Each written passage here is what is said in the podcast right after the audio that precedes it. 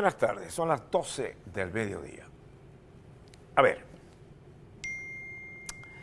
cuando uno eh, llega a otro país a hacer su vida y, y pensar que puede quedarse para el resto de su vida, significa un cambio, significa, eh, desde el punto de vista de sus costumbres, de su manera de actuar, mucho. Y cuando en ese país, a su vez, se producen cambios y cambian las circunstancias y venga la redundancia, eh, hay más preocupación. Todo parece apuntar que Pedro Castillo, quien pronunció que había muchos venezolanos y que se debían ir, va a ser el próximo presidente del Perú. Y es lógico que haya muchos venezolanos pensando en estos números. Pedro Castillo, Partido Político Nacional Perú Libre, 8.597.169 con el 50%. Fuerza Popular, 8.519.363. Es verdad que está un poquito cabeza a cabeza y que hay esperanza en los votos que vienen de afuera, pero ya mucho medio peruano lo está dando a Pedro Castillo como el próximo presidente. Y hay preocupación en el sector venezolano.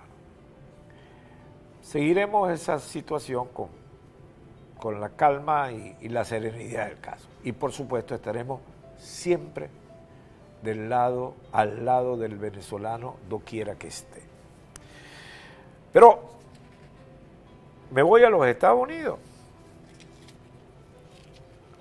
Los demócratas se vendieron como humanistas, como claros, que no querían a Trump, que querían la inmigración, que no tenían eh, ese prejuicio que tienen los republicanos, que es todo lo contrario, que ellos sí, que el pato, la guacharaca y todo lo que tú quieras. Pero ayer Kamala Harris, vicepresidente de este país, hace su primer viaje y va a Guatemala. Y fíjense cómo se expresó. And I want to emphasize that the goal of our work is to help Guatemalans find hope at home. At the same time, I want to be clear to folks in this region who are thinking about making that dangerous trek to the United States Mexico border. Do not come. Do not come. No vengan, porque no van a. Eso genera automáticamente un tema de miedo en muchos salvadoreños, muchos centroamericanos que está aquí. Eh, luego hay una decisión que no tiene nada que ver con el Ejecutivo, pero una decisión que salió ayer de la Corte Suprema de Justicia. Y que hoy el señor Acosta se encargó de, de explicarla con mucho lujo de detalle. Pues aquel que entra de forma violenta no va a ser, o sea, de forma ilegal, no va a recibir la protección. Bien. La, de acuerdo a la BBC de Londres,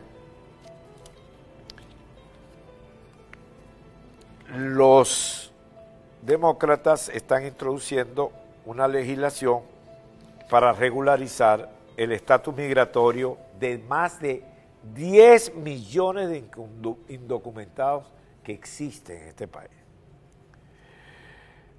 Y es un revés de 180 grados a las políticas migratorias implementadas durante el gobierno de Donald Trump. Y ellos lo venden como un camino a la ciudadanía para millones de indocumentados. Bajo la legislación, aquellos sin estatus legal que residen en Estados Unidos antes del primero de enero de este año podrán solicitar un asilo temporal. La idea es eh, podrán tener un, un alto y evitar su deportación. Y tener una residencia pues temporal. Pareciera que esta normativa, en otras palabras, significa usted ya entró aquí, entró legalmente, ha decidido quedarse en el país, usted se puede quedar en el país. Y puede tener, acogerse al TPS, que es una especie de protección temporal para regularizar su situación. Sin embargo, dada la situación económica tan difícil, pero tan difícil, que van a quedar los países latinoamericanos, el flujo migratorio va a continuar. Las consecuencias del COVID han sido políticamente impactantes. En otras circunstancias yo creo que Pedro Castillo no hubiera llegado en el Perú. Pero parece mentira, el COVID conspiró contra todo esto. Y hay una izquierda bien montada, bien manejada desde La Habana, desde eh, Venezuela, que está haciendo desguace en América Latina. Es decir, lo que está ocurriendo en Nicaragua. Ah, esta chamorro puede ser eh, candidata presidencial y me puede quitar a mí la presidencia, póngala presa. Ah, este candidato que está entrando también, póngalo preso. Es decir, simplemente Ortega está, candidato que aparece, candidato que va preso. Venezuela, ni hablar. Vamos a conversar, vamos a tener negociaciones, etcétera, etcétera, pero en el Consejo Supremo Electoral tres son de nosotros y dos de ustedes. Ah, no, pero pueden tener convivencia con nosotros, etcétera, etcétera. Convivencia que se nos olvida en los últimos tres años. Esperemos que el nuevo fiscal de la Corte Internacional actúe conforme a derecho. Y si actúa conforme a derecho, tiene que sentar a Maduro en el tribunal, porque es responsable directo. Entonces, todas estas son incógnitas y expectativas difíciles que hacen la vida del venezolano complicada. Y la ausencia de información la hace mucho más complicada. Vamos a tratar en nuestra programación de tratar de llevarles y aclarar ciertas cosas que están en duda.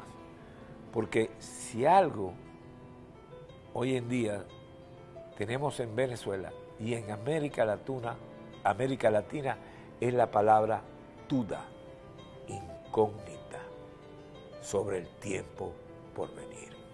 Hacemos una breve pausa y entramos a analizar estos temas con ustedes.